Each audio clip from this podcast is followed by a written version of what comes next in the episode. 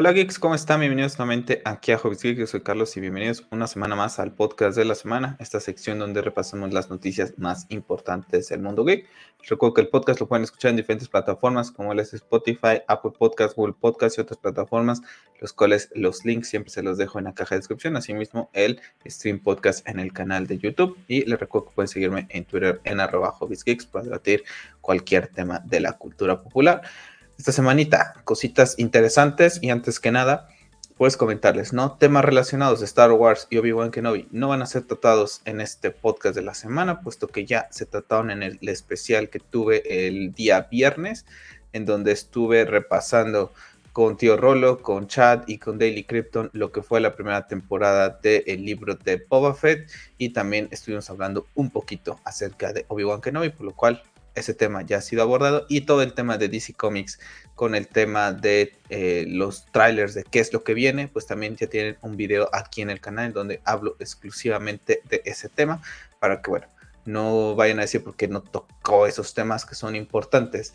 de esta semana, entonces están en videos separados. Así que, bueno, ¿cómo estás, Pep? ¿Qué tal? ¿Cómo estás? Buenas tardes todavía. Pues bien, una semana agitada. Eh, en, muchos aspectos, pero al mismo tiempo ya empieza a calentar motores y creo que lo más importante eh, fue lo del Nintendo Direct, que creo que dio muchísima tela. La verdad es que a mí ahorita, a día de hoy, creo que la, que la empresa más sólida en cuanto a temas de videojuegos es Nintendo. Honestamente, para mí, a pesar, lo, hemos comentado, es un año de videojuegos, para mí es el año de Nintendo. ¿No? Por todo lo que presentaron y que más tarde entraremos más en detalle, creo que es un golpe sobre la mesa de inclusive a, ambas compañías, a, las dos de enfrente, pero sobre todo a Microsoft, ¿no? De que no tengo que ir a comprarme estudios, simplemente con lo que yo ya tengo, con mis IPs que he desarrollado, puedo atrapar a la gente. A mí me dejó con muchísimo hype este Nintendo Direct, no lo vi completo, pero vi lo que, lo que me interesaba y todo lo que me interesaba, la verdad es que es algo que pienso consumir en, un futuro. Bueno, hay cosillas que ya iremos platicando, pero tampoco es que digas fue todo el Nintendo. Es que tú como es que tú lo ves así porque viste como que lo que te llamó la atención. Es que con lo que me llama la atención, para mí no es que suficiente. Hay cuatro juegos, hay cuatro juegos que, honestamente ya para la forma en la que juego, con esos cuatro juegos, si no tuviera otras consolas, me, daría, me daba abasto para, un, para el año. Pero bueno, ya, ya entramos más adelante en ello. Vamos a entrar en las fatiguitas de esta semana. No sé si quieras platicar algo. Eh, estoy comenzando, comencé a jugar Oli Oli World el día eh, martes, me parece, si no mal recuerdo, el día martes. Es un juego que, pues, que es bastante complejo, no estoy muy familiarizado con ese estilo de juegos y la verdad es que lo estoy disfrutando como loco. La verdad es que ahorita ya voy. Es un juego muy similar a lo que vendría siendo cualquier Mario, para darte una idea, donde tienes que ir a completar eh, ciertos mundos ¿no? Y, vienen ciertos desafíos, ¿no? Ya la verdad es que completar todos los desafíos es algo, es algo complicado, porque tienes que alcanzar cierto eh, puntaje en combos, eh, evitar usar los checkpoints y, ese tipo de cosas, ¿no? Para que vayas desbloqueando y también vayas subiendo el nivel le estoy haciendo a mi ritmo, hay unos en donde me sale mejor que en otros, por la verdad es que es un juego que, estoy disfrutando un montón, es un juego de mucha prueba y error también, ¿no? O sea, te puedes equivocar bastante, te puedes llegar a frustrar en, algunos momentos, pero la verdad es que el juego es una pasada, la verdad es que lo estoy disfrutando bastante y me he estado desvelando inclusive por estar jugando, ¿no? Ya sabes que trato de de no jugar tanto entre semana por lo mismo, porque la verdad es que me llevo a picar y la adrenalina hace que, que se me espante el sueño. La verdad es que le he pasado bomba jugando este juego, entonces es un juego que recomiendo al 100%. Ah, ¿no? Inclusive sin que te guste esa clase de juegos, porque a mí tampoco soy muy fan de él, pero tiene un carisma el juego que te atrapa desde, desde el minuto uno, la verdad, y no es un juego tan caro, me parece que estén 600 pesos, ya considerando impuestos, yo lo que estoy jugando en PlayStation. En Steam me parece que está en el mismo precio, lo único que me faltó ver es el costo en, la Nintendo, porque ya sabemos que por lo general todos los juegos en Nintendo son más caros y de momento la única forma de adquirirlo es de manera digital, no hay forma de adquirirlo de manera física en Amazon o en cualquier tienda departamental. Ok, pues bueno, pues ahí nos seguirás platicando qué te pareció. Yo de fatiguitas, la verdad que comencé a ver How I Met Your Mother, ¿no? Es lo que sigo viendo esta semana. Terminé de ver la serie de Men in the Arena de Tom Brady, fantástica. Una serie de superación, de... ¿Qué les puedo decir? Si estuvimos platicando la semana pasada prácticamente media hora en el podcast de Tom Brady. Entonces, eh, contento con, lo que es la, esa serie. Y bueno, ah, el día de ayer salió el tráiler, ¿no? del último capítulo que llegará en abril de, de Men in the Arena. Entonces seguramente hablará ahí el tema de su retiro, el tema de su traspaso, ¿no? A lo que fueron los Bucaneros de Tampa Bay, ese Super Bowl que llega a ganar también con ellos, su séptimo anillo. Entonces, una serie de inspiración total y uno de los equipos que marcó era y el coreback que ha marcado una época y un antes y un después en el fútbol americano. Y por cierto, ¿no? Hoy que estamos grabando será mañana, ¿no? Pero para cuando esté publicado el podcast, pues es hoy, ¿no? Sería hoy el día del Super Bowl, domingo de Super Bowl. Pues yo creo que van a ganar los Rams, pero también ahí están fuertes los, los Bengals, ¿no? Ya hay, comentaristas que dicen que si los Bengals ganan van a ser una dinastía igual que los Patriotas, ¿vale? Eh, que ganen el partido y ya después vemos, ¿no? O sea, también yo creí que Así habíamos dicho también de Mahomes. Y ha ganado un anillo, que sí ha llegado un montón, pero a día de hoy pues nada más ha ganado uno, ¿no? Y así también pensamos de Russell Wilson. Y llegó a dos Super Bowls seguidos y ganó uno, perdió otro contra Tom Brady justamente y después de eso no ha vuelto a llegar. Y también pensamos Aaron Rodgers que iba a ser una dinastía y tiene un, anillo de Super Bowl. Entonces la gente a veces como que tiene ese deseo de que los Patriotas queden en, segunda, en segundo plano.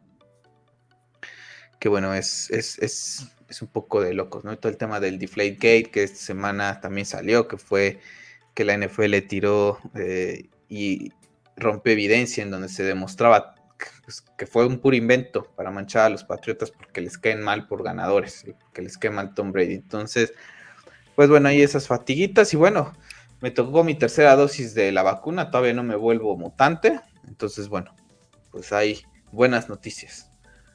Sobre lo del. Yo creo que van. Yo le voy a los Rams. Pero honestamente creo que van a ganar. que le vas a los Rams en el Super Bowl. Sí, le voy a los Rams en el Super Bowl. Eh, creo que van a ganar los Bengals. Creo que tienen muy buen callback. Inclusive Rob Gronkowski dijo que le gustaría jugar con este chico. Entonces yo creo que ve algo. Algún feeling o alguna percepción que le pueda dar esa idea de similitud de, de Tom Brady, a lo mejor.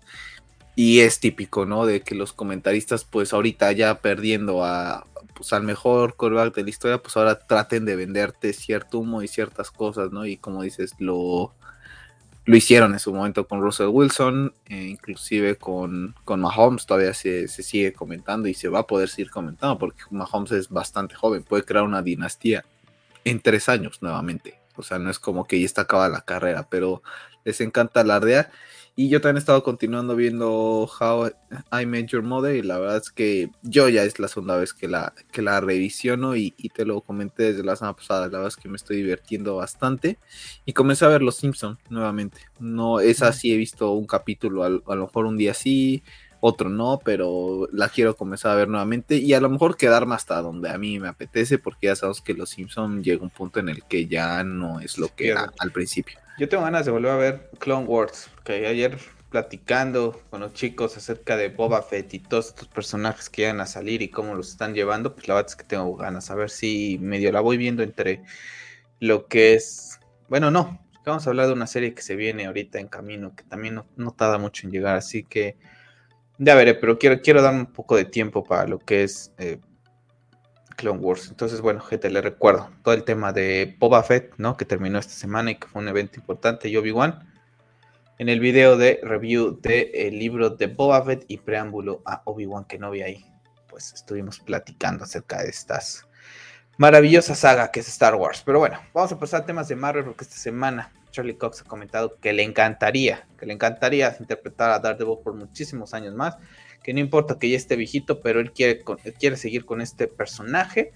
Pues bueno, me parece estupendo. Hoy en la mañana también salió eh, novedades acerca de Moon Knight, donde dice Kevin Feige que pues Moon Knight va a ser brutal, que va a ser un cambio eh, en el tono de las series que viene manejando Marvel. Entonces, bueno, pues eso me da un poquito de tranquilidad, de emoción, de que si con Moon Knight se van a arriesgar y que puede ser como que ese primer eh, prueba, ¿no? Por así decirlo, del MCU de tener algo un poquito más oscuro, pues con Daredevil lo pueden hacer un poquito más, ¿no? También que hay que comentar que las series van a abandonar Netflix. No sé si ya Netflix aquí en Latinoamérica, pero en Estados Unidos abandonan a partir de marzo y ya el rumor es que pasan a Hulu, ¿no? Entonces, bueno, Disney al final de cuentas ya es dueño de los derechos de los personajes y bueno, se lo quitará a Netflix. Yo creo que aprovecharán ese hype para después decirte, bueno, que, va a continuar todo esto, ¿no? Entonces, pues bueno, qué bueno que Charlie Cox siga teniendo ganas y bueno, hay otros actores que tienen ganas de seguir con estos papeles superhéroes, no se les va a dar, pero a Charlie Cox está más claro que el agua que lo veremos de regreso como Daredevil. Me voy a tener que, que apurar para verlas, porque honestamente yo tengo ganas de ver Daredevil y no sabía que ya le iban a, quitar, posiblemente a lo mejor cuando lo esté viendo la, la quitan, pero a ver si tan siquiera puedo ver la primera temporada, que es la que la que más me gusta de las tres. Entonces, para aprovechar nuevamente eso, ¿no? No sé por qué mandarla. Dices que la van a mandar a Hulu, ¿verdad? No sé por qué no subirla a Star Plus, la verdad. O sea, estás cobrando, hacer un convenio y, ponerme, tratar de unificar todo, ¿no? Es tipo no sé en Estados Unidos cómo funciona ese tema de Hulu y, y, HBO. Porque, por ejemplo, ahorita en Hulu es donde están pasando How I Met Your Father de Hilary Duff que pertenece a Disney, igualmente, ¿no? Pero no sé cómo funciona ahí. Aquí en México, en Latinoamérica, eh, How I Met Your Father va a llegar a través de Star Plus, porque no hay Hulu. Entonces, aquí yo creo que Latinoamérica va a ser a través de Star Plus donde vamos a tener esto. Entonces, ya lo iremos platicando, pero sí ya abandona Netflix para irse de propiedad ahí a lo que es Disney. Entonces, pues bueno, pues enhorabuena para Charlie Cox porque ha hecho un tremendo papel. Yo estoy a la mitad de la segunda temporada también justamente, entonces yo creo que sí le voy a dar prisa. Y yo creo que sí la, yo creo que sí la termino. Es más, ahorita terminando de grabar el podcast es lo que me voy a poner a ver para poder ya cerrar el ciclo con lo que fue este, pues, Netflix, ¿no? Porque fue la serie. La serie por la que me suscribí a, a, Netflix fue Daredevil, ¿no? ¿Te acuerdas? No, ya estábamos suscritos. No, 2015 nos suscribimos porque acuérdate que no, la comencé a ver en Cueva, no, la comencé a ver en Cueva, Y me gustó y te dije, está muy pesada. Y nos suscribimos eh, en, la noche y después al otro día hicimos maratón un domingo prácticamente y nos las acabamos. No recuerdo si fue por esa, porque recuerdo que lo primero que yo vi en Netflix fue White Collar. No, fue Daredevil. Entonces. Te anda, fallando la memoria. No, porque hubo una vez que se contrató Netflix al principio y no, no sé si ya desde esa vez. ah, pero hablo ya de. hablo de catálogo, ¿no? hablo de cuando te suscribiste y ya nunca dejaste de eso. No, ya, ya. Sí, sí. Bueno, Pep, la serie que te digo que. Por la que no sé si voy a empezar a ver Clone Wars es porque tuvimos tráiler de, de Vikings Valhalla, iba a decir Assassin's Creed Valhalla porque ya lo tengo, pero marcado, ¿no? Y hasta es que el logotipo es prácticamente igual. Entonces es, lo mismo. Entonces, bueno, este póster me ha encantado. Neil to Not One me parece estupendo porque después abajo viene una cruz y lo que significa todo el tema religioso y no te arrodilles ante nadie, me parece sublime. El tráiler luce muy bien. La verdad es que tengo muchas ganas de esta serie muy contento porque se vienen más vikingos en febrero, después en marzo se viene el DLC de Assassin's Creed Valhalla del, de lo que es el, el Ragnarok, estoy jugando God of War aquí en el canal, ya tenemos algunos videos, ahora sí ya empecé a adelantarlos, entonces vikingos, vikingos, vikingos, y ahorita también vamos a hablar de otra de vikingos, entonces no sé si, si pudiste ver el tráiler, si viste el póster, ¿qué te parece? A mí el, la, paleta de colores del póster me parece sublime. Sí, el, el póster no lo había visto hasta hoy. El tráiler sí lo vi, pero lo vi una vez y honestamente no es algo que te diga ya ahorita. Wow, me voló la cabeza cuando lo vi, porque tuvimos un tráiler hace muy poco, entonces como que para qué me metes otro tráiler. Sí, yo también me sorprendí que se comillas, muy, muy cercano. largo y, y largo, porque a mi consideración era como que muy irrelevante, honestamente. Entonces, la verdad es que lo vi por, por el interés que le tengo a la serie, pero no me generó ni, ni menos ganas de verla, ni más ganas, ¿sabes? O sea, fue muy, muy neutral lo, lo que vi con, con, ¿Te gusta la pose de Baby Yoda? Sí, se ve bastante, está, alzando, está, alzando, su manita, como que diciéndole hola al, auditorio. Lo estaba viendo ahorita y, me acordé de que no lo dije en las botillitas. Pues yo tengo muchas ganas. La verdad es que me encantan los vikingos y lo platicamos ya hace unos días, ¿no? Más o menos de, qué es lo que va la serie. Entonces, bueno, pues ya con muchas ganas. Y es que no queda ahí, Pep. Es que si quedas con ganas de vikingos, pues tenemos también tráiler de la temporada final de The Last Kingdom. Está pues también basado en unos libros en donde tenemos lo que es la, el personaje de Uther Ragnarsson. Que bueno, eh, a mí en lo particular nunca me, o sea, me gusta la serie, más nunca me terminó como que de enganchar al.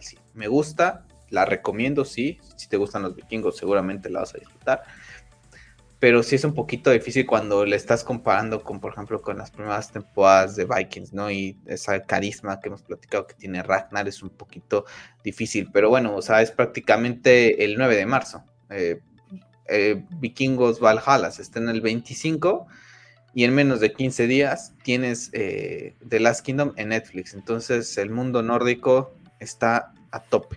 Creo que esta la comenzaste a ver, si no me recuerdo, y te quedaste como en la tercera o cuarta temporada, ¿no? Me parece que sí fue en la tercera. O sea, no recuerdo ni por qué la dejé de ver. O de que algo se tuvo que haber cruzado, de que le tenía que dar prioridad más a esa serie y la dejé y ya regresar me fue imposible. Por lo mismo, el tema de las odiosas comparaciones, pero pues en mi mente, de manera subconsciente, lo estaba comparando con el carisma de, de Ragnar, de Bion, de Ivar y él no me terminaba de convencer. Sentía como que era un personaje que se esforzaba mucho y a mí nunca me terminó de, atrapar. Y honestamente no creo que sea una serie a la que le diera una oportunidad nuevamente. Sí, esta, esta serie, como les digo, está basada en los libros. Son 13 novelas escritas por Bernard Conwell, ¿no? Y son conocidas como The Saxon Stories. Entonces, bueno, para la gente que le guste eh, leer, pues bueno, y quiera saber un poquito más también de esta historia, pues bueno, ahí tienen los, los libros. Entonces, bueno, pues tenemos bastantes vikingos este, estas próximas, próximas semanas y bastante contento. Y bueno, también esta semana tuvimos el póster de la película que más espero este año y también un tráiler, que bueno, que es la Year, que es, el póster es precioso, sabes que es precioso, la Year viniendo hacia ti, Ah, es que todo lo que veo de esta película me, gusta, me genera mucho interés. El tráiler me, gustó muchísimo, la animación es sublime. ¿Qué más puedo decir, no? Un personaje con el que crecí viéndolo en Toy Story y bueno, ahora ver el, live action, ¿no? De este del personaje en el que se inspiran en, en, el muñeco. Entonces, bueno, pues con muchísimas ganas, tanto el póster y el tráiler de 10. Para mí sigue siendo la película que más espero de, de este año, ¿no? Y la verdad es que, como dices tú, cada, cada, cosa que ves te gusta más. No es que estés flipando porque ya salga o que sea el día del estreno, pero es algo que sabes que cuando se estrene vas a, vas a, ver al cine. Y que, la vas a pasar bien, ¿no? Posiblemente viéndola. Sí, esta la voy a ver al cine, de plan. O sea, es que no me. Sí, bueno, si lo permite todo el tema de la. Sí, bueno, lo, va a permitir, lo, tendrá que permitir, esperemos. Pero sí, con muchas ganas de, de, voz, sinceramente. Entonces, bueno, pues ahí tenemos un pequeño adelanto de lo que fue la Year, en donde vemos un poquito más de la historia, su pequeño amigo, que es un gato, ¿no? Como robot, en donde le habla y él se asusta. Entonces, la verdad es que con bastante interés para lo que va a ser esta película de la Year. Bueno, de este no vamos a hablar tan, tanto tiempo, aguántame porque ya me regresó. Pero bueno, esta semana salió la lista de los nominados a la academia, a los Oscars, ¿no? La verdad es que antes yo era de las personas que me los veía todos, ¿no? Me encantaban ver la, la, gala y, y, pues ver la premiación, ¿no? Ya cuando fui creciendo un poquito más y vas investigando y ves las cosas turbias de la academia y que ves que Leonardo DiCaprio, uno de los mejores actores nunca le daban nada y todo ese tema de cositas y Black Panther gana un premio de la academia con mejor efectos visuales y después ves los efectos visuales de Black Panther y dices, qué rayos, ¿no? O estuvo nominada, no, no recuerdo bien, ¿no? Creo que estuvo nominada, pero hay varias cositas, ¿no? Que han ido pasando a lo largo de los años para que yo he dejado de ver los premios Oscar. La última vez que lo vi fue en el año 2016, fueron los últimos Oscar que vi. A partir de ahí, al otro día que salen, veo la lista y veo que quién ganó y, ya se acabó. La verdad es que ya no, no le doy mucho, mucha importancia. Pero bueno, vamos a repasar rápido la lista de nominaciones. La mejor película se la lleva Belfast, Coda, Señales del Corazón, Don't Look Up, Drive My Car y Toon son las competidoras. Eh, también King Richard, Licosi Pizza, Nightmare Alley, The Power of the Dog y West Side Story. Después tenemos en mejor dirección, tenemos Kenneth Banach con Belfast, Riku Hamuchi con Drive, My Paul Thomas Anderson con Licor Pizza, eh, Jane Campion con El Poder del Perro y Steven Spielberg con West Side Story. Eh, tenemos con el mejor actor a Javier Bardem por eh, Being the Richards, Benedict Cumberbatch con El Poder del Perro, Andrew Garfield con Tic Tic Boom, Will Smith con King Richard, Denzel Washington con The Tragedy of Macbeth, tenemos a la mejor actriz de reparto, perdón, mejor actriz a Jessica Chastain con Los Ojos de Tammy Faye, Olivia Colman con La Hija Oscura, Penélope Cruz con Madres Paralelas, así que bueno, pues ahí el tema latino, ¿no? Eh, Nicole Kidman con Ser los Ricardos, Kristen Stewart con Spencer. Se me hace raro. Ahí está Kristen Stewart, sí, Spencer. Eh, mejor actor de reparto tenemos a Ciaran Hinds con Belfast, Troy Cotus con Coda, Jesse Plimons con El Poder del Perro, Jake Simmons con Serlos Ricardo, Cody Smith McPhee con El Poder del Perro. Tenemos a Mejor Actriz de Reparto a Jessie Buckley la hija de, en La Hija Obscura, Ariana DeBose con West Side Story, Judy Dench con Belfast, Kirsten Dunst con El Poder del Perro, and John Ellis con el método Williams. Mejor guion original tenemos Belfast, tenemos No Mires Arriba, el método Williams, Licoy's Pizza y The Worst Person in the World. Tenemos mejor guion adaptado Coda, Try My Car, Dawn, Dune, El Poder del Perro y La Hija Oscura. Mejor edición tenemos a los nominados No Mires Arriba, Dune, El Método Williams, El Poder del Perro, Tic Tic Boom. Mejor película internacional, Drive My Car de Japón, Flea de Dinamarca, The Hand of the God de Italia, Lunana de Bután y La peor persona del mundo de Noruega. Tenemos la mejor película animada eh, que tenemos eh, Encanto, tenemos Luca, tenemos Flea, tenemos Raya y el último dragón. Que a mí, bueno, entra ahí más por temas de animación porque en verdad que yo con Raya no, no pude. O sea, un cliché impresionante. Y tenemos The Mitchells versus The Machines. Mejor diseño de producción tenemos nuevamente a Dune, El Callejón de las Almas Perdidas, El Poder del Perro, La Tragedia de Macbeth, West Side Story. Mejor largometraje documental tenemos a Session, Attica, Flea, Summer of Souls, eh, Writing with Fire. Eh, mejor corto documental tenemos Audrey, Lead My Home, The Queen of Basketball, Three Songs for Bensaniar y When We Were Met Bullies. Mejor corto de ficción tenemos a Alakachu con Take and Run, The Dress, The Long Goodbye, Oh My Mind, Please Hold. Mejor corto animado tenemos A Face of the Art, Bestia, Robin Robin, Box Ballet y The Windshield Whipper. Y mejor fotografía tenemos Dune, El Callejón de las Almas Perdidas, El Poder del Perro, La Tragedia de Macbeth, West Side Stories. Mejor vestuario, Cruella, Siriano, Dune, El Callejón de las Almas Perdidas y West Side Story nuevamente. Tenemos mejor maquillaje y peluquería con Coming to America. Tenemos Cruella, Dune, Los Ojos de Tammy Faye y La Casa de Gucci. Se me hace un poco raro que La Casa de Gucci no esté en, otras más nominaciones. Eh, mejor canción original tenemos Via Life de El Método Williams, Dos Oruguitas de El Encanto, tenemos Down to Joe de Belfast, No Time to Die de Sin Tiempo para Morir, ¿no? La película de 007, Somehow to Do. Mejor banda sonora, tenemos No Mires Arriba, Tune, Encanto, Madres Paralelas, El Poder del Perro, Mejor Sonido, Belfast, Tune, Sin Tiempo para Morir, El Poder del Perro y West Side Story. Mejores efectos visuales, aquí entra una controversia, controversia para mí. Eh, tenemos Dune, tenemos Sin Tiempo para Morir, Spider-Man No Way Home, tenemos Free Guy y Chang-Chi La leyenda de los 10 anillos. Bueno, a mí aquí la que me hace un poco de ruido es Spider-Man No Way Home.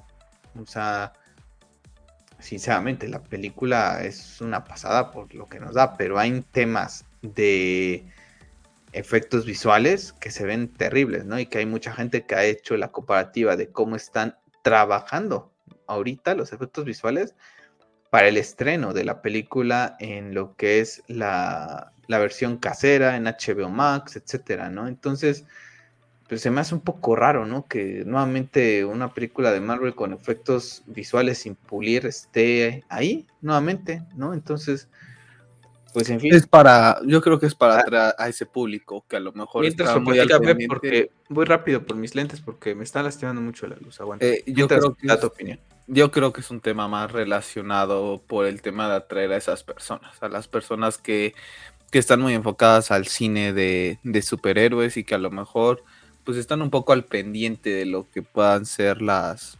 las nominaciones al Oscar. Yo creo que es la manera de, atraer a estas personas, honestamente. No creo que, sea una película, como dices tú, que merezca estar. Pues si la comparamos directamente con Dune, pues la verdad es que no tiene, no tiene mucho que hacer a su lado, ¿no? En, todos los aspectos del tema visual, la verdad es que no, no tiene ese peso fuerte, no lo tiene Spider-Man No Way Home. Entonces yo también creo que, está ahí por, porque tiene que estar para atraer a ciertas personas, para generar también un poquito de, debate, porque saben que con eso les permite hablar un poquito y generar ruido sobre los Oscars y a lo mejor lo haces a través de Spider-Man. Entonces, para mí va por, por ese tema. Entonces, la verdad es que sin, sin importancia y la verdad es que como tú lo comentabas, eh, cuando ganó DiCaprio el Oscar por Revenant, eh, fue el 2016. O sea, yo creo que fue la última vez que vi los Oscars. Creo que sí. Y eh, de ahí en fuera, la verdad es que ni los veo. Y, me parece, por ejemplo, que de un tiempo acá ni siquiera me interesa ver las listas, ¿sabes? Entonces, como de a mí, honestamente, esta clase de premios y en general, la verdad es que paso mucho de. Es muy subjetivo y cada quien va a votar por lo que le gusta o por quien le caiga bien. Entonces, pues es bastante complejo. Así es. Ah, bueno, vamos a dar más tiempo porque a mí tampoco la bats que sean. Es algo que me interese mucho, ni me fije mucho en mis películas favoritas. Si hay algunas de en esos top 10, top 20 en donde hay películas de Oscar, pero la, mayoría, y lo sabe la gente, en película favorita está hasta pero pésimamente calificada. Entonces es, es, como que lo que te hace sentir la película, lo que te gusta y, ya está. Pero bueno, Vamos a pasar con un tema porque esta semana tuvimos tráiler de lo que es Jurassic World. Y bueno, la verdad es que el tráiler eh, me pareció increíble, me gusta muchísimo. lo platicamos en su momento hace unas semanas atrás cuando el primer tráiler, ese primer como la introducción, el primer póster. Y ahorita tenemos, ¿no? Estos personajes icónicos de lo que es esta película que para mí sigue siendo Jurassic Park uno sigue siendo un, un hito en la historia del cine, ¿no? Por todo lo que involucra la pieza musical que tiene, el tema de traer dinosaurios con los seres humanos, que es algo que yo creo que nos maravilla a todos. Pero me, empieza a generar dudas, porque estamos viendo, estamos en una época, ¿no? Y lo hemos platicado tú y yo en temas de videojuegos en donde el remake, remake, remake, remaster, remake, remaster, remake. Y ahorita yo, yo veo en películas y es la nostalgia tráeme los actores que hicieron grande a estas franquicias para generar interés, para salvar a esto. Lo tuvimos con Star Wars, ¿no? Tuvimos a Han Solo y a Chewbacca en el episodio 7, ¿no? Que fueron como que las piezas más importantes a los que se les da protagonismo. Después tuvimos a Leia y a Luke, ¿no? Y tenemos ahí cosillas, ¿no? Que van haciendo. Ahorita eh, Wonder Woman, uy, que vamos a traer a Linda Carter, ¿no? Batman, vamos a traer a, a Keaton. ¿no? Y así como esto, varios ejemplos, ¿no? Porque sinceramente las otras dos de esta trilogía no están mal, pero la verdad es que no se comparan a las originales. Que me encanta verlos nuevamente, pues claro que me encantan verlos, ¿no? Así decir, oye, pues qué pasó con ellos, ¿no? ¿Siguen vivos o, qué opinan de todo lo que está pasando? La película luce impresionante, ¿no? Digo ya los efectos pues ya prácticos que se usaban eh, en 1993 a los de ahorita, pues ya son muy diferentes, ¿no? Pero me parece sublime, el, el tráiler me, me, fascinó, ¿no? Te lo platiqué hace mucho, unas semanas atrás con el primer, eh, en el podcast que hablamos de esto, y el tema de los dinosaurios que siempre me ha fascinado. Hay una frase en el tráiler donde dice que el humano y el dinosaurio no pueden coexistir, ¿no? Y eso es lo que vamos a ver en esta película, vamos a ver cómo la cierran esta trilogía y para darle paso a otro. Pero yo lo, puse, yo lo puse en Twitter. Eh, si a mí me das a escoger, yo quiero que ganen los dinosaurios. ¿No? Que, pase un mundo Horizon Zero Dawn, pero con dinosaurios, ¿no? No con máquinas. Yo, yo la verdad es que como dices, el, tema de la nostalgia creo que está bien, si está bien implementada, ¿no? Porque a, a, veces, como dices, en Star Wars pasó mucho de traer la, la nostalgia y, desde mi punto de vista se hizo mal, porque al fin y al cabo es solo traerla, pero para atraer a todos esos fans que, en ese entonces eran unos niños o adolescentes y ahorita son unos adultos, ¿no? Entonces con eso los puedes atraer. Yo vi hace poco la, la trilogía original y la verdad es que, por ejemplo, yo la 2 la recordaba antes bastante mala. Y la verdad es que no está mala, está bastante entretenida. Y la 3, la verdad es que no está al nivel de Jurassic Park 1. Pero es que la 3 tiene mucha. como mucha mitología y misticismo. El hecho de que podamos ver todo lo que son las islas y cómo quedaron destruidas. Ahí creo que le da... tema del, del celular, ¿no, Pep? Sí, ese es el tema del celular, donde está el tema del de Barney, que suena el tema. Y la verdad es que yo las disfruté un montón. No otras cosas que te dije, esa, semana que estuve de vacaciones, eh, eh, aproveché vi esa y eh, Volver al Futuro también, por ejemplo. Y la verdad es que las disfruté bastante, las de Jurassic Park. O sea, yo las que. las nuevas, no he tenido la oportunidad de ver la última de Chris Pratt. O sea, honestamente no la he podido ver. La 1 no me desagradó así al mil, no la odié, pero tampoco me gustó porque si la sientes un remake, se ven muy falso, porque como decís, ¿cómo es posible que el tiranosaurio sea más real en, la película de Steven Spielberg que ahorita? ¿no? O sea, eh, abusan tanto del CGI que honestamente no te genera ese feeling que yo recuerdo que a ti, a mí en lo particular, cuando vimos Jurassic Park de pequeños, nos generaba un feeling de estar viendo dinosaurios reales, ¿sabes? Mm. Y ahorita no pasa con eso, y la otra ni la he visto sobre el trailer lo único que me genera un poco de conflicto. Eh, y puede ser que está hablando de memoria un poco mal, pero yo recuerdo que ella eh, se deslinda un poco de ese tema. Ya está como que casada y ella no quiere seguir el tema de. Pues de los dinosaurios, ¿no? O sea, no cómo la van a introducir su regreso, pues tendrá que ser así como que muy porque en verdad se está yendo todo al, al carrer, ¿no? O sea, creo que, o sea, no, e, el hecho de que nada los quieran meter... En la 3, ¿no? Es donde sale En la 3 ella está casada y es porque bueno, cada quien tenía como que ideas distintas, sea que aunque quería tener hijos y todo ese tipo de cosas. No recuerdo si se menciona a qué se dedica, pero pues al fin y al cabo el doctor Grant, pues ya ves que tiene al chico este y sí se sigue dedicando al tema de fósiles, ¿no? Pero creo que ella ya no ella, ella ya no. Entonces, ahorita, ¿cómo la van a, o sea, como que introducirla nada más por traerla es como de, pues si ya no ya está en el mundo de, del dinosaurio desde hace tanto tiempo, ¿para qué meterla, sabes? Entonces, pero es jugar con la con la, nostalgia. y va por los tres, ¿no? no va por, exactamente. No, va por uno. Sí, no es como con por partida triple. Por tres. Entonces, pero bueno. Vamos a ver qué tanto salen también, ¿eh? O sea, eso va interesante. Se ve muy bueno el tráiler y, y, como dices tú, yo también si tuviera que apostar siempre. Yo quiero que ganen los dinosaurios. Sí, yo también siempre. el ser humano es la peor especie que hay en este mundo. Es un ser racional y todo lo que genera es algo increíble. Hace rato puso un Twitter de una persona burlándose de este señor que es, que es increíble acerca de la pérdida de su hija. Estamos hablando del boss de Zack Snyder, porque esta semana pues, nos dijo, bienvenidos, bienvenidos, el cast de Rebel Moon.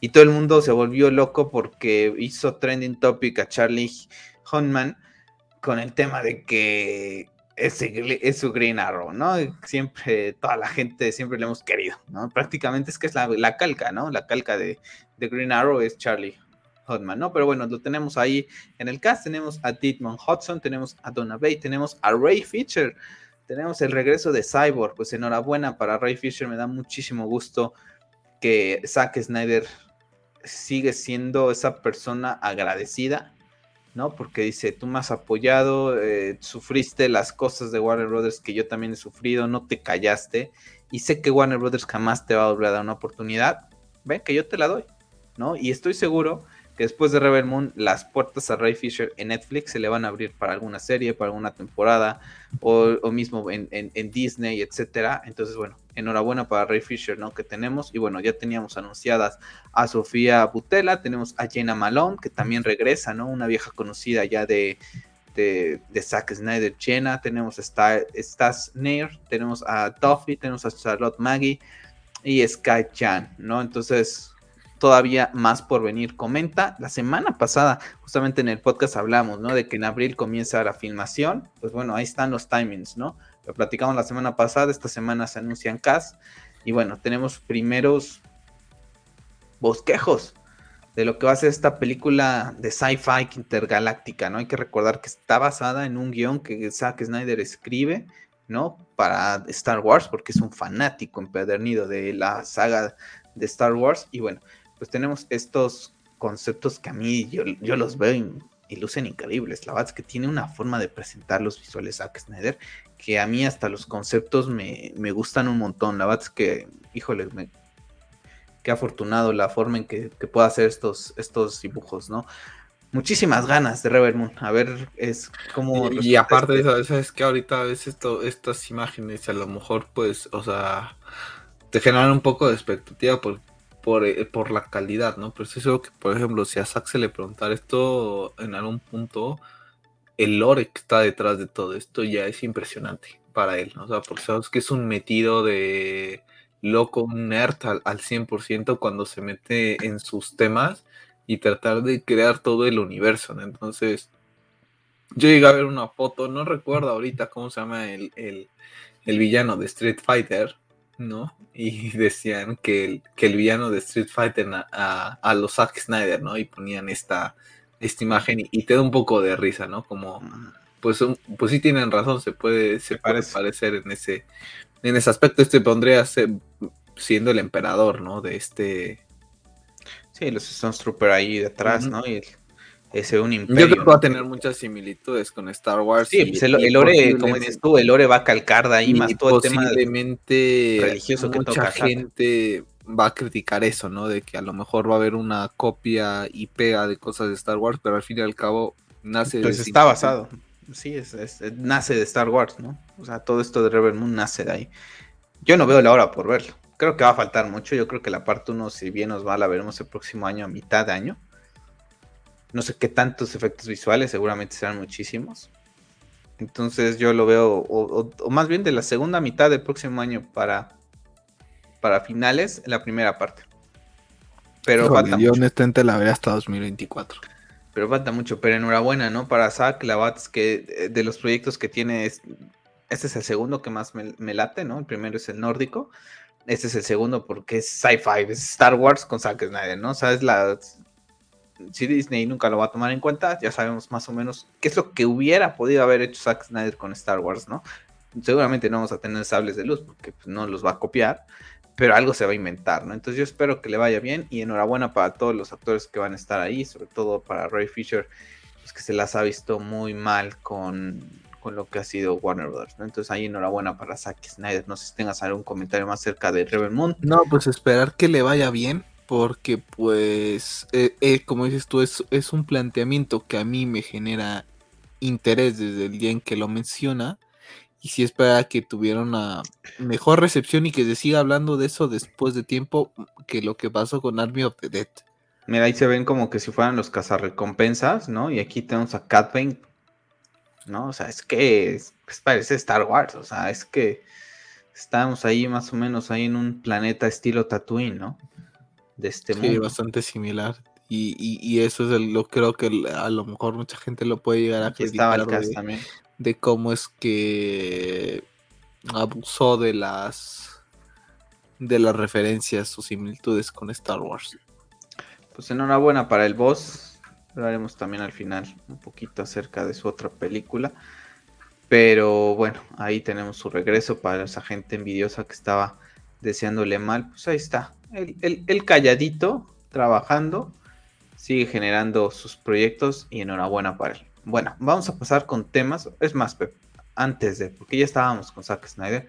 La verdad es que mejor cerramos con videojuegos esta semana. Porque nada más, eh, como les decía yo, el tema de DC del, del tráiler ya está en un video aparte. Que sí, salieron algunos pósters de The Batman, pero ya. Ya estuvimos hablando de The Batman tres, tres semanas seguidas y ya de hablar de pósters y alguna declaración ya. Hasta la, ya la película, ya de hecho salieron algunos TV spots. Al menos yo ya pasé de largo ya. Es una saturación impresionante. Ya quiero ir lo más fresco eh, a lo que es la película. Pero eh, la, la semana pasada eh, pues los NAFCA, ¿no? Le dieron el premio a la mejor película de streaming a nuestra querida y hermosa Zack Snyder Justice League. Así que bueno, pues enhorabuena para Zack, porque, pues bueno, la gente dice que pues que no tuvo las visitas, que no sé qué, que no sé cuánto. Y bueno, para la gente que no sepa qué es el NAFCA, es la North American Film Critics Associations. Entonces, bueno, pues ahí está, pues esta gente, ¿no? Le da un reconocimiento a esta hermosa película, ¿no? Que, que bueno, para nosotros eh, como fanáticos de Zack Snyder, como de su mundo, pues fue un, un, logro, ¿no? Poderla visualizar el año pasado, ya se va a cumplir un año de ese estreno y bueno, pues enhorabuena, ¿no, Pep? Para Zack. Sí, bastante. al fin y al cabo eh, vivimos de... No somos de estar pendientes de premios, no, honestamente. Si lo ganaba o no lo ganaba, da absolutamente igual, al menos en mi persona. O sea, esta película es más que una película, lo hemos comentado en muchas ocasiones. Pero ahí entra la incoherencia, ¿no? ¿Cómo es que se atreven a, bueno, más bien no cómo se atreven, más bien cómo es que la premian y, y la casa productora de esta película la niega por, por activa y pasiva. En verdad, lo creo que lo comentábamos la semana pasada. Qué cansino es todo este tema, ¿no? De, de no poder darle al usuario lo que quieren por una lucha de egos que honestamente se resolvería de una manera muy fácil sacando a la gente involucrada y, manchada con todo este tema de, Warner Brothers y, y, poder fomentar inclusive un cambio de imagen y fomentar nuevas estrategias de, pues de mercado, inclusive respecto a películas de superhéroes, de decir, ok, mira, Marvel pues estipuló su fórmula, nosotros la cagamos, pero en base a las correcciones que hemos hecho, pues ya nos creó, entre comillas, también podemos decir que un universo vasto donde hay películas tontas, donde estén eh, películas con un tono que queremos llevar un poco realista y más serio, como puede ser de Batman, y está el universo de Zack Snyder, ¿sabes? Y lo podrías manejar de esa manera. Yo, por ejemplo, ese día lo felicité, hice un, un, un tweet de Restore de Snyderverse y, y, hasta ahí, ¿no? O sea, no tampoco lo contamos la semana pasada. Ni ese tema ya va a ser que ahorita me, se me sube el hype. ¿no? por, lo que pueda llegar a pasar. No tiene nada que ver. Watch, que mucha gente Watch lo puede Yo creo que esta semana estuvo tuiteando un montón, ¿no? Y es una página muy reconocida en YouTube, creo, si no me sí, recuerdo. Sí, con su canal en YouTube. Restore, Restore. Pero pues con una página como WatchMojo lo está haciendo, una, ni sabes las intenciones que lo está haciendo, ¿no? Porque a lo mejor lo está haciendo porque quieres atraer a esos seguidores a tu canal, ¿no? Y digan, ay, que WatchMojo, ¿no? Si no me recuerdo es WatchMojo. Sí, eh, estoy suscrito a ellos. Y, y, lo han estado haciendo en Twitter. Entonces, pues ya no saben, ¿no? Es el tema que hemos platicado de La Roca, ¿no? El tema de Cavi, lo está haciendo para atraer a la gente de Zack Snyder a su película, o sea pues porque Watchmojo ponga algo, pues no, no significa nada. Que lo, que lo sigan apoyando, pues eso me parece estupendo, ¿no? Porque la gente quiere seguir viendo estas, estas películas. Pero bueno, enhorabuena para Zack Snyder. Sin duda sigue siendo mi trilogía favorita de superhéroes y, y veo muy difícil, muy, muy difícil que alguien me, me quite, le quite ese puesto, sinceramente. O sea, hay cosas, hay mi canción favorita, nunca tampoco nadie ya le va a quitar ese puesto a esta trilogía tampoco. De videojuegos, pues tendrá que ser God of War Ragnarok una pasada para que le quite el puesto al, primero. Pero bueno, y si no quedan en empate y queda la franquicia, ¿no? Ahí en primero. Pero ya cuando algo te gana el corazón es, es muy difícil. Entonces, pues ahí está. Zack Snyder trabajando, callando bocas y diciendo, ¿no? Hay gente que dice que de un director que no existe, pues si no existe es pues estuvo con Zack Snyder Justice League, estuvo con su Army of the Dead, que le fue bastante bien. ¿no? Y ahorita está trabajando en Rebel Moon, ¿no? Y todavía tiene el tema nórdico, entonces, pues que digan que no existe, pues está, está un poquito zafada la gente de ahí. Pero bueno, vamos a pasar al mundo del videojuego para cerrar lo que es el podcast de esta semana, porque nos vamos a llevar un ratito hablando esta semana, ahora sí, del mundo del videojuego, porque está impresionante. Este es, este es el año del mundo del videojuego. Primero que nada, Platinum Games, pues bueno, pues ¿qué ha dicho Platinum Games esta semana? Que quieren salirse un poquito de, esa fórmula que tienen, de esos juegos muy característicos que tienen, que a mí en lo particular me gustan, no todos, claro, pero los que he probado me gustan. Y este tema de que quiero ver algún tema de juego de servicio y todo, estoy de acuerdo, velo, pero no pierdas tu esencia, no pierdas tu esencia por hacer y tratar de hacer un juego de servicio, ¿no? Que tu principal objetivo, ¿no? De tu 100% de, de mercado, el 80% tiene que seguir siendo por lo que eres bueno, por lo que te conocen a Platinum Games. Y el otro 20% lo dejas para ese pequeño segmento y ver cómo te va. Si lo logras petar, pues sí, le empiezas a meter un poquito más de porcentaje. No, pero así que vayan a empezar a ir como que con todas las carnes al asador o con temas de servicios, a mí en lo particular no me gusta. ¿Por qué? Porque no soy un, gamer de ese estilo. Yo soy más de juegos de pasar, de historia y los disfruto muchísimo. ¿No? La, gente le llama pelijuegos. Bueno, como le quieran llamar. Pero bueno, a mí Platinum, cuando te viene de Platinum en la cabeza, tienes determinados ya eh, pues juegos, ¿no? Entonces, no sé qué opinas, Pep, acerca de todo esto. No lo veo mal, pero yo creo que aquí Platinum al fin y al cabo, entre comillas, siempre ofrece el servicio para, para los videojuegos, es como que ellos meten las, las mecánicas de, combate, ¿no? Que son los que, ¿no? que más se, se especializan, por ejemplo, con Nier, ¿no? Ofrecer ese servicio a alguien como, como a Fortnite, a ahora Xbox con, con Call of Duty, y a lo mejor meter un, un, estilo de juego de Battle Royale, por así decirlo, con cosas similitud, con cosas al estilo de Platinum, pero que el juego no venga por parte de ellos, sino que ellos metan todo el tema de, la, de las mecánicas y el estilo de combate. que le van a querer hacer y, sí, y, pero ahí creo que es el error, porque al fin y al cabo no es un estudio tan, tan, tan grande. Entonces siempre, siempre, siempre, dependes de... El recurso, si, por eso te digo, si, no ahorita,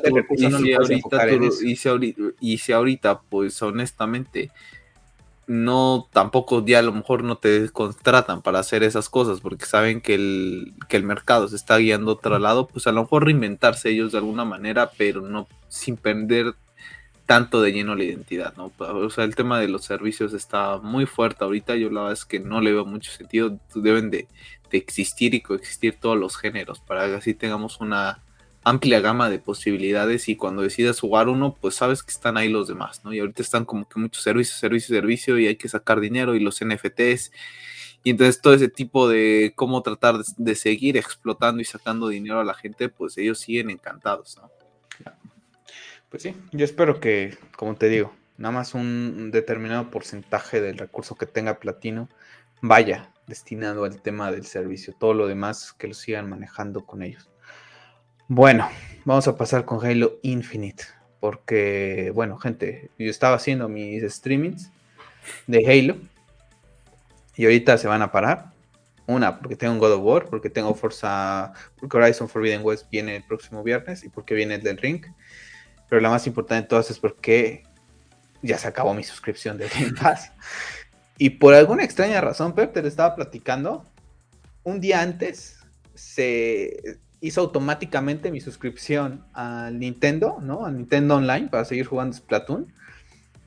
Y al otro día que se tenía que hacer como la renovación del Game Pass, no pasó, por alguna extraña razón. Entonces, eh, afortunadamente no pasó, porque tampoco es que ahorita lo vaya a jugar, sinceramente. Entonces, le vamos a dar paro a Halo ahorita aquí en el canal.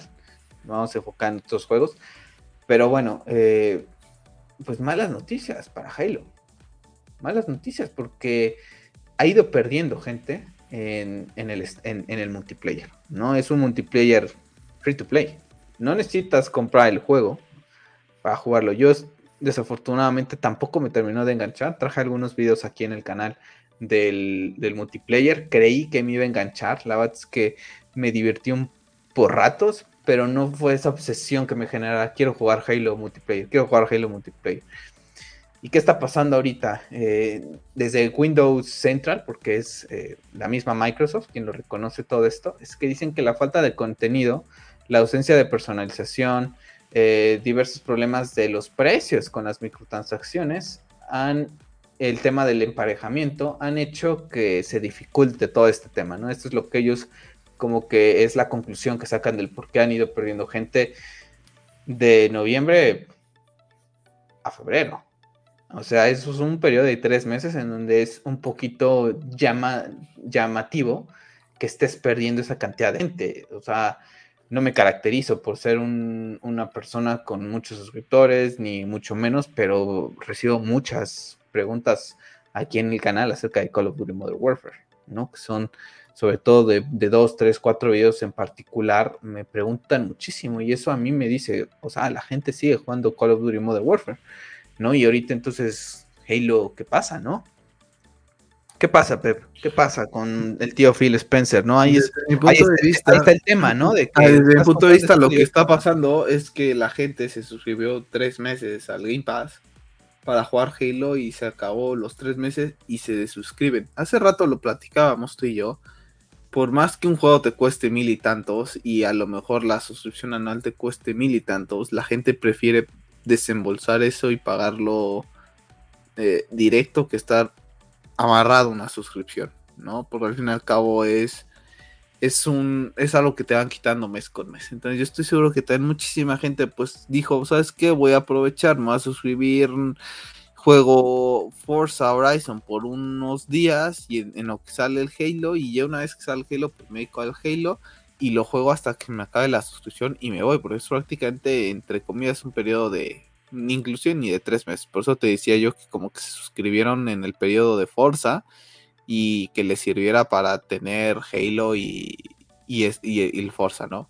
Puede ser que esté pasando eso, porque al fin y al cabo hay muchas ofertas de suscríbete por cero pesos, suscríbete por cinco pesos o euros o lo que sea. Y al fin y al cabo te suscribes, estás ahí un rato, te das cuenta que no le vas a dar eh, la caña que necesita un juego multiplayer, porque en verdad necesitas estar practicando y jugando bastante tiempo y pues la gente se desuscribe. Pero ahí está, ¿no? las patadas de ahogado aquí cuando las ves te hacen muchísimo sentido. Como es que por más que los de Xbox eh, se sientan siempre tan contentos con, con estas adquisiciones y a la vez tan ofendidos, ¿no? De que cualquier cosita que les dice le prenden chispas, pues es que es una realidad. A día de hoy la Xbox eh, para mí no tiene ningún sentido, digo, la nueva generación en general no, pero la Xbox sigue siendo para mí algo tan irrelevante a comprar, honestamente. Y, y lo triste es que hay gente que todavía cree que el Game Pass es una maravilla cuando el gran juego de Xbox pues va perdiendo, va perdiendo un punch de manera. es que muy es un servicio. Muy, muy rápida. Entonces, es un servicio. Y, y, te lo comenté, ¿no? O sea, tampoco es como que escucháramos hablar mucho de Halo. O sea, no, no, yo creo que fue Horizon Forbidden West, Elden Ring, lamentablemente, chocan en fechas de lanzamiento prácticamente, pero yo estoy seguro que van a seguir generando un poco de conversación después de. Y los juegos exclusivos de Microsoft no lo están logrando. No, tristemente no. Yo lo, comentaba, ¿no? Tampoco me terminó de enganchar. Y de hecho lo estaba platicando en Twitter con unas personas y me dijo, chico, pues déjalo. Dice, si no te engancha, déjalo. Y decía, pues, no me gusta tanto dejar los juegos, ¿no? Cuando, cuando los comienzo y, menos con una franquicia, ¿no? Que, que me gustaba y que la disfruté de Halo 1 a Halo 3, ¿no? Lo platicamos la semana pasada con el tema de Bungie, con la llegada a PlayStation, ¿no? Pues los juegos de Halo, los buenos, para mí son los siguen siendo los de Bungie, ¿no? Sí, creo que va a pasar. Y, me sigue, ¿no? Costando. Que, yo creo que, ni siquiera vamos a volver a ver un Halo de la, del calibre de los de, de los de Bungie, honestamente. y, me genera, porque mucha gente ya no, pues que te gusta más Play porque están de God of War. Pues no se trata de eso. También, o sea, durante la generación de Xbox 360, prefería mi Xbox 360 a la PlayStation 3. O sea, y Gears of War 1 me lo jugué cuatro o cinco veces y me compré la remasterización en Xbox One. Y después empieza, se va a Epic Games y, y, no vuelve a hacer lo mismo tampoco. eh, Forza Horizon, por más buen juego que sea de, conducción, este último, el 5, pues fue para mí un copy-paste del 4, nada de innovación, hubieras metido motos, no sé. Eh, me pierde, ¿no? Me pierde. Y, Forza 4 lo jugué hasta, este, hasta el año pasado todavía, ¿no? Y salió en 2018. O sea, le di muchísimos años de, vida. Y este, pues no. Pues sí, me suscribiré después dentro de un rato al Game Pass cuando termine el Ring, cuando termine eh, Forbidden West, ¿no? Y que digas tú, pues a ver qué juego, ¿no? Ya no tengo tan, ya no tengo que jugar, ¿no? Pues a ver, le echo un poquito de cañita, ¿no? Y a ver si ahí es cuando retomo Halo.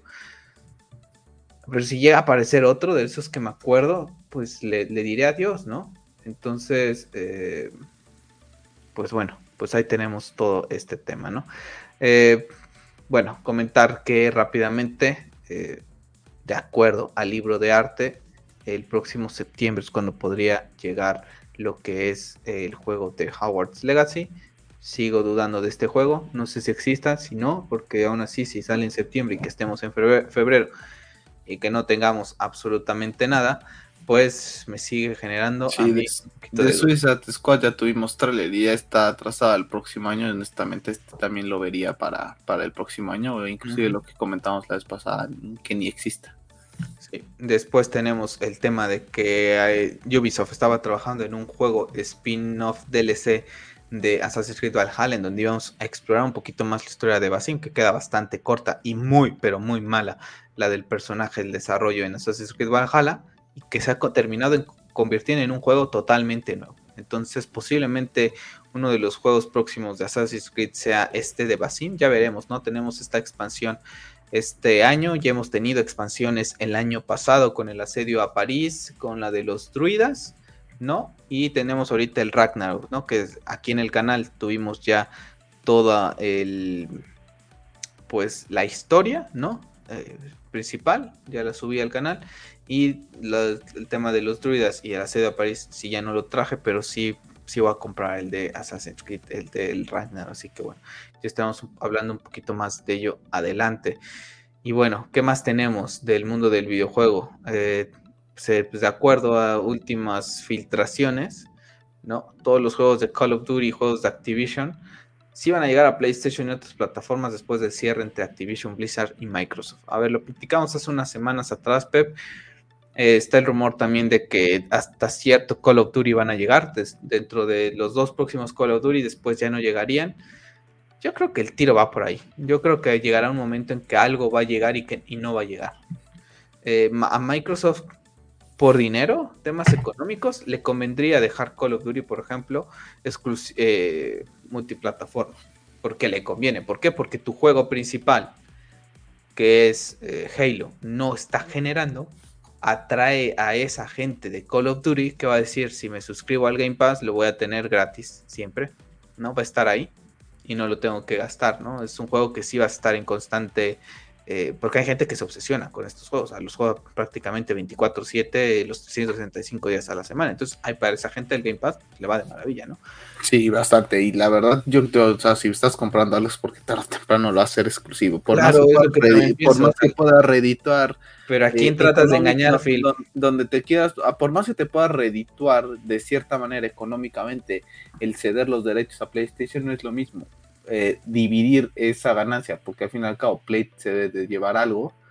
Eh, a que, no creo, aquí Play ya no se va a llevar. Más digo, perdón, a, que te, lo que quiero decir es, ¿para qué llevarlo a esa plataforma de PlayStation cuando a toda esa gente la puedes atraer al Game Pass? Es más bien, en algún momento lo, que quería, eso es lo que quería decir, ¿no? O sea, toda esa gente que, que se ve forzada a, a jugar estos juegos porque le gustan demasiado, pues en su momento van a decir, pues es que voy a tener que suscribir al Game Pass. Y para ellos va a ser mejor que te suscribas al Game Pass, aunque sea tres meses, pero ya es que hasta el, tema de que ellos miden cuántas suscripciones hay, sin importar si fueran por promociones y estás pagando todo directo. Como yo que estuve pues, suscrito prácticamente pocos días.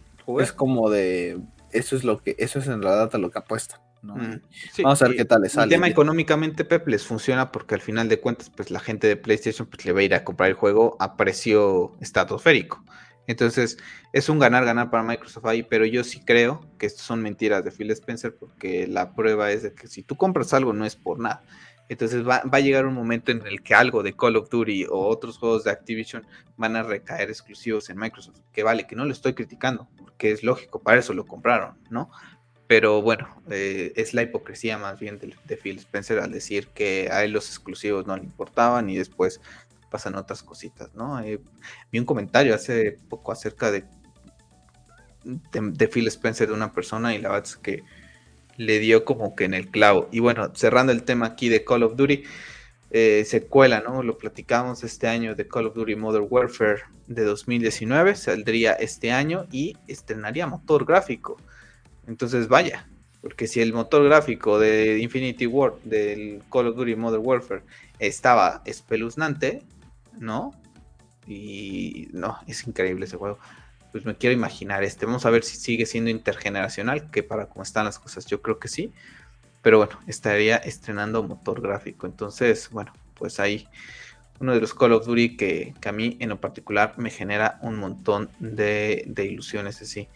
Pep, no sé si tuviste oportunidad de ver el tráiler de la del juego tan este, bueno, al menos yo lo espero muchísimo, este juego de las tortugas ninja, que llegará a PlayStation, Xbox y eh, PC, ¿no? Y Nintendo Switch, si no mal recuerdo, ¿no? A ver, aquí está, sí. Me, sí, sí, PC, sí, lo, sí PlayStation, Xbox One y Nintendo Switch. Llega este año, por fin.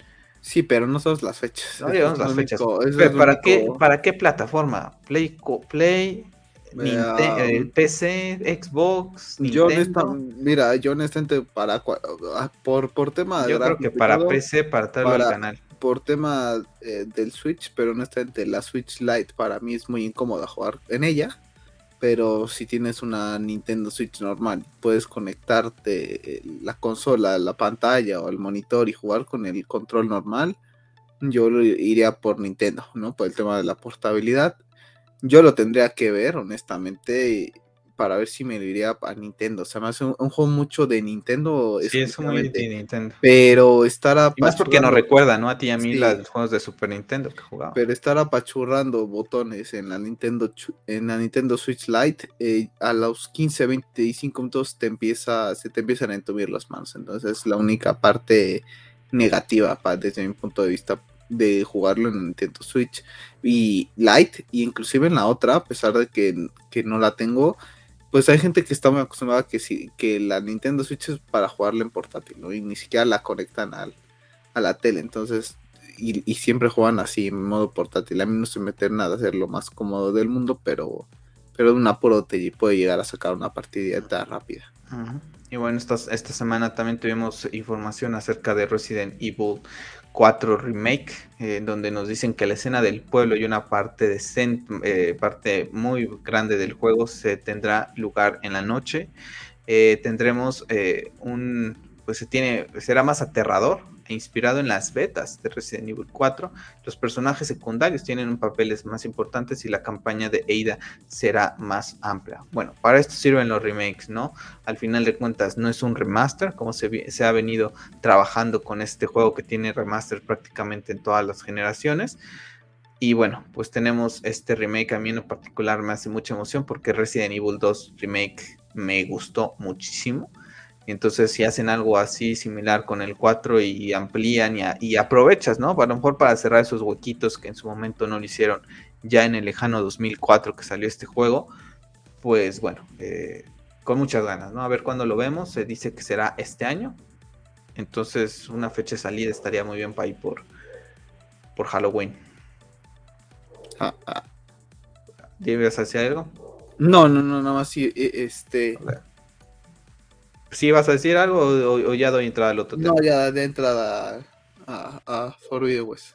Ok, eh, tenemos aquí Forbidden West. Antes que nada, pues Horizon Zero Dawn se ha vendido 20 millones de copias con un, más de un billón de horas jugadas. Enhorabuena, enhorabuena Guerrilla Games. Este juego que llegó en 2017, que ha salido en PC y que próximamente, este próximo viernes, llega su tan esperada secuela con Forbidden West, que también esta semana tuvimos un trailer cinemático ya, pues ya de lanzamiento, ¿no? Entonces, enhorabuena para Horizon, quien dice que los exclusivos de Sony no venden. También nada más como mención, 2 millones de copias, bueno, de copias digitales, ya ha vendido God of War eh, 2018 en PC. Entonces, a menos de un mes de su lanzamiento ha vendido 2 millones de copias, un juego de 2018 que bueno, ahí, ahí te demuestra que los exclusivos de Sony son garantía y siguen vendiendo, ¿no? Y, un claro ejemplo lo decía una persona, ¿no? En, un tweet y no sé si te lo platiqué a ti eh, en un podcast o lo platiqué, te lo platiqué de manera privada, ¿no? En donde un chico decía, es que God of War PC es el, el juego más caro que he tenido porque voy a querer jugar Ragnarok y ahora estoy pues obligado a comprarme una PlayStation 5, ¿no? Entonces, bueno, pues ahí están generando. ¿Cuánta gente a lo mejor también que no se enamoró de Halo y jugando en PC, pues habrá comprado una Play 5 para jugar Forbidden West o hasta inclusivemente una Play 4, se la pidió a su amigo, etcétera, para poder jugar estos juegos, ¿no? Entonces, para mí enhorabuena para estos juegos que en lo particular son la clase de juegos que disfruto. Estas clases de narrativa, juegos de aprendizaje, de cositas así son los que disfruto antes que los de servicio, que eso ya es, ahora sí que gustos de cada quien. Sí, aquí lo único, y, lo que comentábamos con este es que ojalá corrijan los, los errores que hemos eh, llegado a notar, ¿no? Que inclusive ya sin haberlo terminado, pues ya te los he comentado y me dices que sí son, son de esas cosas notorias, pero sí sigue siendo fuerte de Play y yo creo que a pesar de que le remuevan un poco todo ese tema de las compras, ellos van a seguir apostando con, con el tema de, lo fuerte que, que, tiene, ¿no? Que son todo el tema de las exclusividades. Y bueno, para cerrar, ahora sí, el podcast de esta semana, pues bueno, ya lo decía Pep, que para él le generó muchísima, pero muchísima ilusión el Nintendo Direct, pero claro, porque vio nada más lo que él, lo que él quiso. Porque si lo ves completo, tampoco es que te levante una sobredosis de adrenalina impresionante, al menos para mí. Pero bueno, eh, ¿qué tuvimos? Tuvimos primero la presentación, nos vamos a detener nada más en, pues ahora sí que en los que nos llaman la atención a Pepe a mí, ¿no? Para no, entrar tanto en detalle con, varios. Pero tuvimos lo, lo nuevo de Fire Emblem, ¿no? Que ya está ahí en camino. Posterior posteriormente tenemos el mejoras para Advance Wars 1 más 2, ¿no? Reboot Camp, que llegará el próximo 8 de abril. Tenemos No Man's Sky, ¿no? Que llevará su inmenso espacio también a Nintendo Switch, que viene eh, de camino, todavía sin fecha de lanzamiento.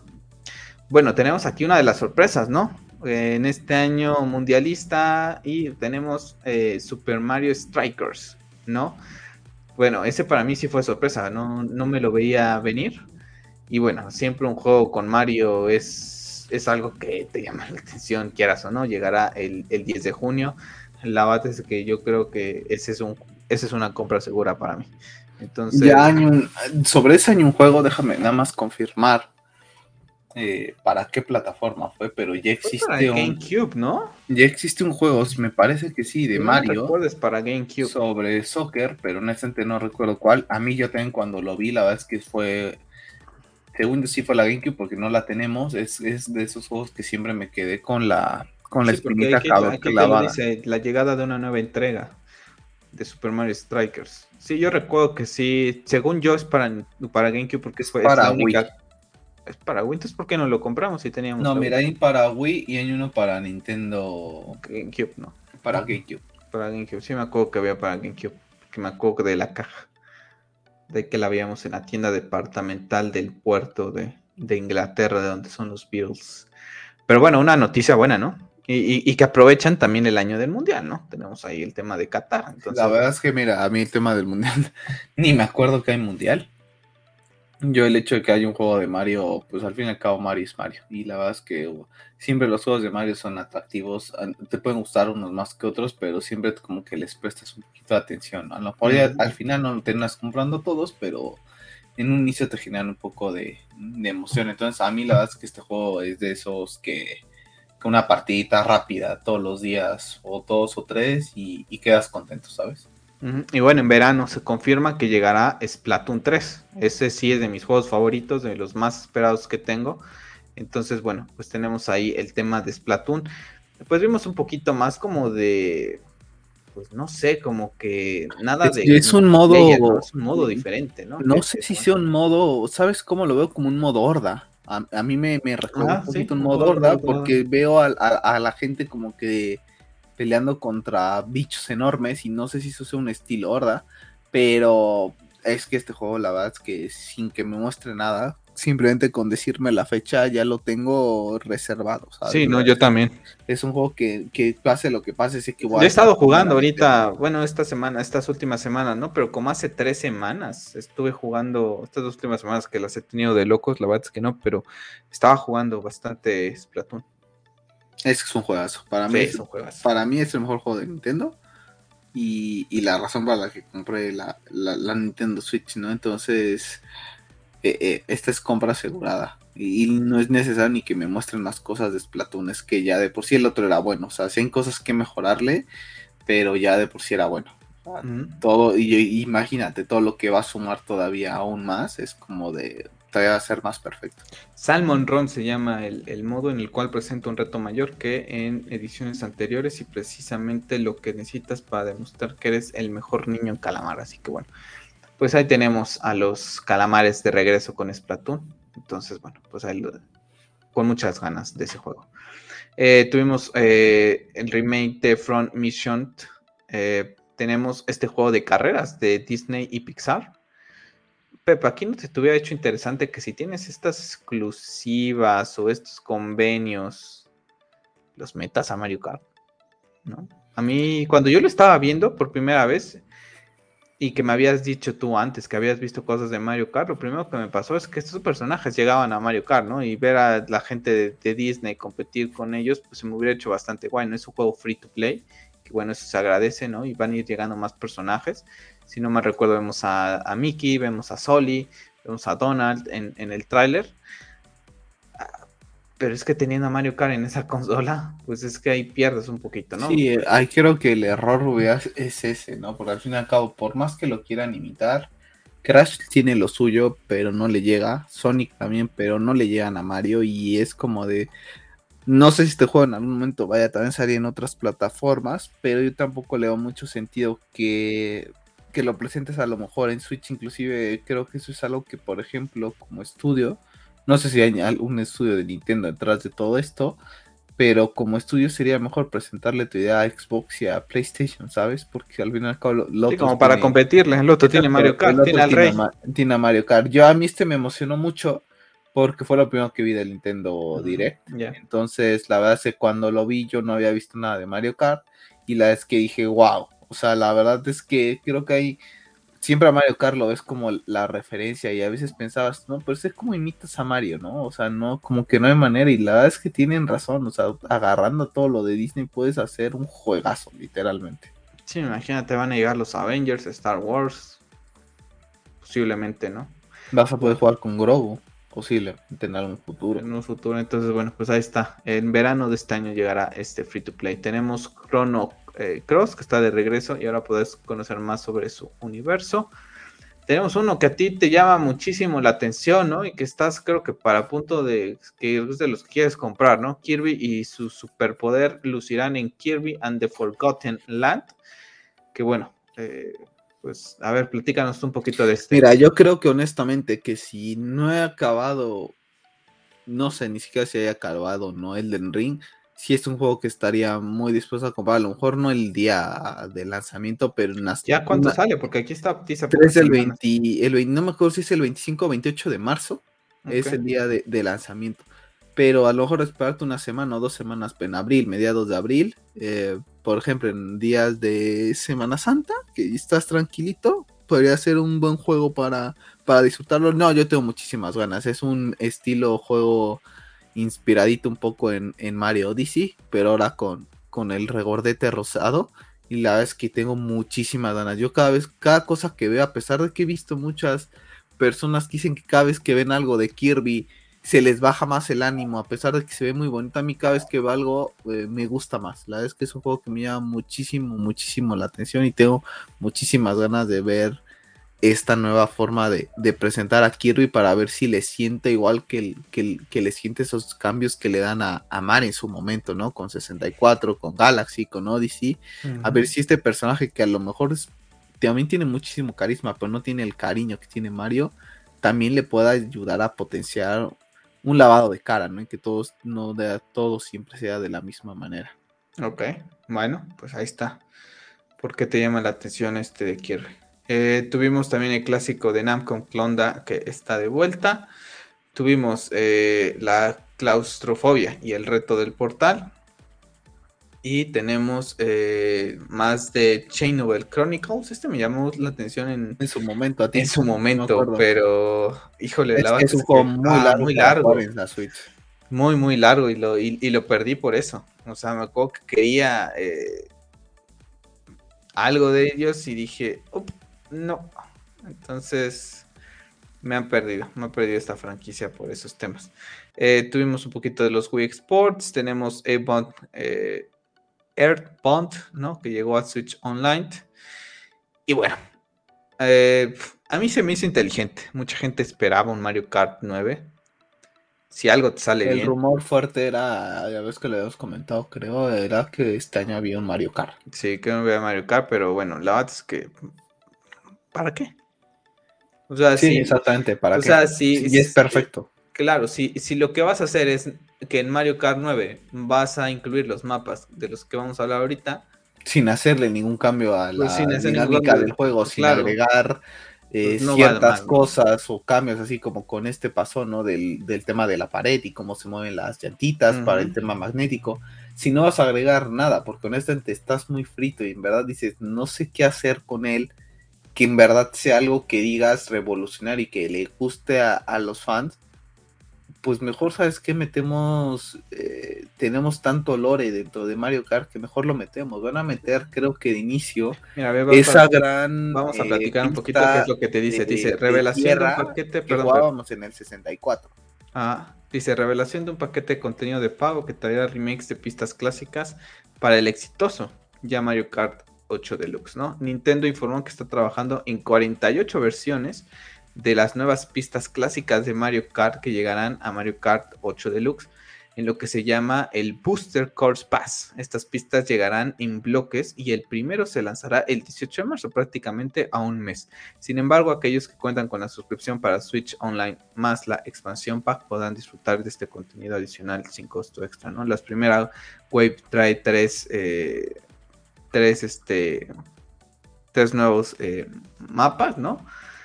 pues a mí se me hizo bien. La verdad es que se me hizo bien. Ahora vamos a ver qué, cuál, qué costo es, ¿no? Si te conviene mejor lo, comprarlos todos, yo creo que será así, a irlos comprando uno por uno. Entonces, pues a mí pues me gusta la idea, ¿no? O sea, si, si no tienes mucho que ofrecer, si... Aquí la cosa es si van a sacar nada más el S o en algún momento, por ejemplo, puedan llegar a sacar un Mario 8 Deluxe eh, Booster Cars, para ¿sabes? Si ya de plano te venderte todo nuevamente y con lo caro que son los juegos de Nintendo, pues te lo van a vender en más de dos mil pesos mexicanos, ¿no? Por todo lo que contienes, que son prácticamente, podríamos decir, dos juegos. No recuerdo cuántos, a ver, déjame ver, uno, dos, tres,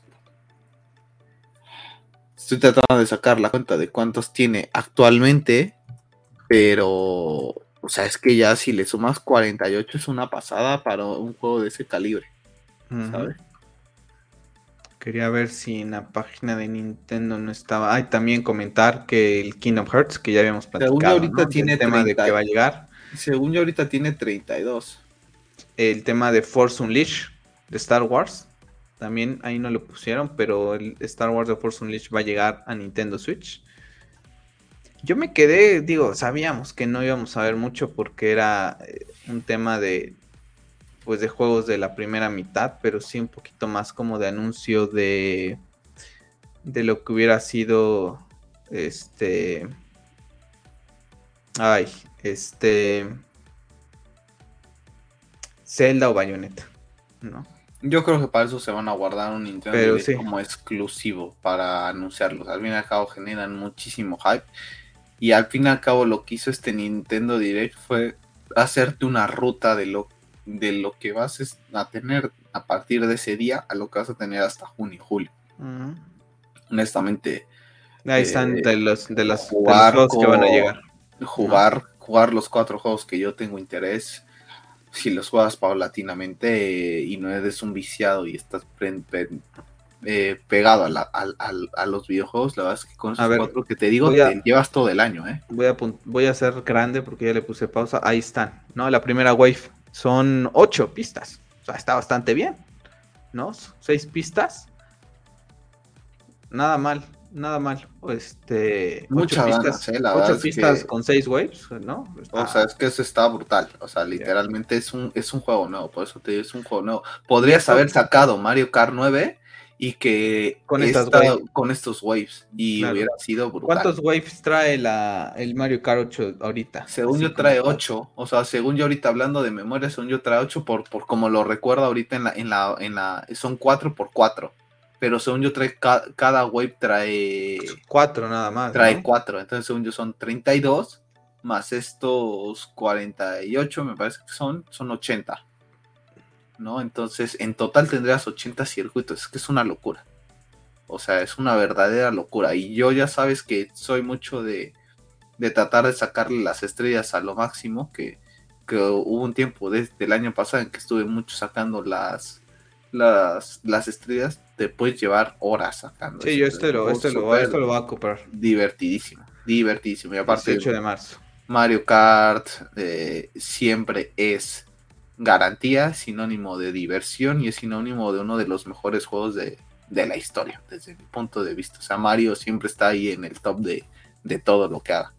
Por eso digo, para mí, todavía faltó Nintendo con Bayonetta y con Zelda y aún así que es verdad, yo te nombré cuatro y a lo mejor presentaron muchas cosas randoms que yo hasta te decía, es que yo la verdad es que no voy a ver el Nintendo Direct porque no me interesa todo, voy a ver lo que, como yo ya vi eh, todos los videos después del trabajo, la verdad es que me voy en lo que me interesa y con esos cuatro juegos es más que suficiente y todavía falta, si en verdad se estrena Zelda y, y Bayonetta, imagínate lo que tendrías de ese año, con esos seis juegos creo que es más que suficiente, porque al fin y al cabo tienes un Kirby para pasar que es de pasar niveles, un, eh, un Zelda que es lo mismo, un Bayonetta también, y los dos son juegos más como de servicio, que los puse jugando paulatinamente y que le van a prolongar muchísimo la vida a esas, a esas franquicias, la verdad.